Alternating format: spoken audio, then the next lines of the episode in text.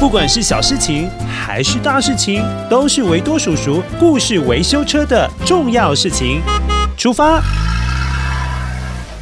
啊啊！维多叔叔有紧急事故，要赶快出动维修车了，快呀！小乌鸦，怎么了？你怎么那么紧张？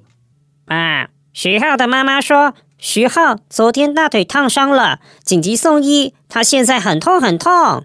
哦。怎么了？好的，我们现在马上出发。徐浩小朋友，维多叔叔可以叫你浩浩吗？听说你的大腿被烫伤了哦，现在应该很痛。没有关系，维多叔叔呼呼一下，秀秀啊，哼哼，你知道吗？其实，在美国有一位叫做艾摩斯先生，也因为生病了。他现在很不舒服，可是他有好多好朋友来看他。他的朋友就像维多叔叔现在这样子，一直在陪伴着你，让他的生病很快就好起来了。你想不想听这个故事？维多叔叔现在讲给你听，好不好？好，那你先坐好。艾摩斯先生每天都很早起，他起床的时候会先动一动手脚。伸个懒腰，啊，然后就开始穿上他工作的制服。他每天都吃同样的东西，会自己煮燕麦来吃。哦，对了对了，他还要搭配一杯很好喝、很好喝的茶。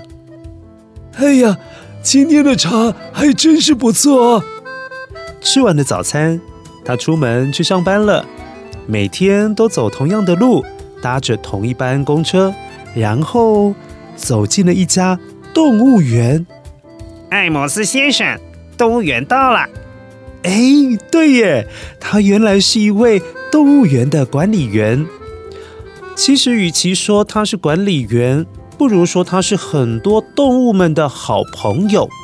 怎么说呢？因为每天大象都会拉他一起下象棋。乌龟喜欢找他一起比赛赛跑。哎呀，加油啊，老乌龟！你现在赢我一个脚步哦。他还会陪着一只很害羞的企鹅，因为这一只企鹅不敢跟其他人一起玩红色气球，所以没有人陪伴它。企鹅啊，别担心，我以前也很害羞，但其实你只要主动跟他们说 “hello”。一定也会有其他企鹅跟我一样陪你聊天呢、啊。到了傍晚，他还要念书给猫头鹰爷爷听。猫头鹰爷爷，今天我要念的书叫做《维多叔叔的故事欢乐车》。嘿，听起来感觉非常的欢乐，你想听吗？就这样，艾摩斯先生每天都做同样的事情。但是因为有好朋友的陪伴，他一点都不觉得孤单。结果有一天，艾摩斯先生一样早起的时候，哎啾！哇，艾摩斯先生感冒了。嗯，他现在发烧，今天没有办法去动物园了，只好请假一天。这可是他几十年来第一次没有准时到动物园上班。结果现在动物园里面的动物都在讨论：哎，艾莫斯先生怎么啦？今天怎么没有来？因为没有人陪大象下棋，乌龟自己赛跑也觉得好无聊哦，更没有人陪着企鹅聊天了，他好孤独哦。现在更惨的是，猫头鹰爷爷没有人念书给他听，他根本睡不着。隔天，艾摩斯先生还是没有出现呢，动物们都好担心哦，于是开始计划一起去找艾摩斯先生。他们终于等到了一辆都没有人搭的巴士，好不容易东挤西挤的挤了上去了。哎，动物们，你们是要去找艾摩斯先生吧？哎呀，他的人缘真好哦！不不不，他的动物园真好。这么多人要去陪他，最后抵达艾摩斯先生家的时候，大象用长长的鼻子按了电铃。哎这，哎，你们怎么全部都来了？后来大象陪着艾摩斯先生下棋，企鹅陪他说说话，乌龟陪他动动手脚，最后猫头鹰先生泡了好多茶给大家喝。虽然动物们都没有办法说人话，但是艾摩斯先生知道，大家就是想要陪他，就像平常的时候，艾摩斯先生每天都陪着他们一样。所以，浩浩，陪伴是全天下最温暖的事情哦。你现在有没有觉得比较不痛？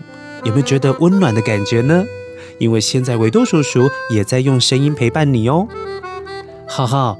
趁着妈妈不在的时候，维多叔叔偷偷跟你讲，为什么伤口会痛痛的？那是因为你身体里面有很多的小士兵，现在正在跟坏东西打仗。每一次小士兵打赢了，就会痛一下，因为小士兵要提醒你：哎，浩浩，这一仗我们又打赢了。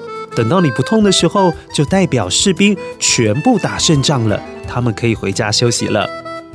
所以，当你痛的时候，你记得要跟伤口说“加油，加油”，这样子小士兵听到你为他们加油，很快就会打赢喽。好了，浩浩，记得请妈咪跟维多叔叔说，哪时候小士兵全部打赢了。但是如果现在还是觉得痛的时候，那就听维多叔叔的故事欢乐车好不好？希望你可以稍微好一点点。浩浩，祝你早日康复。维多叔叔跟你说拜拜喽。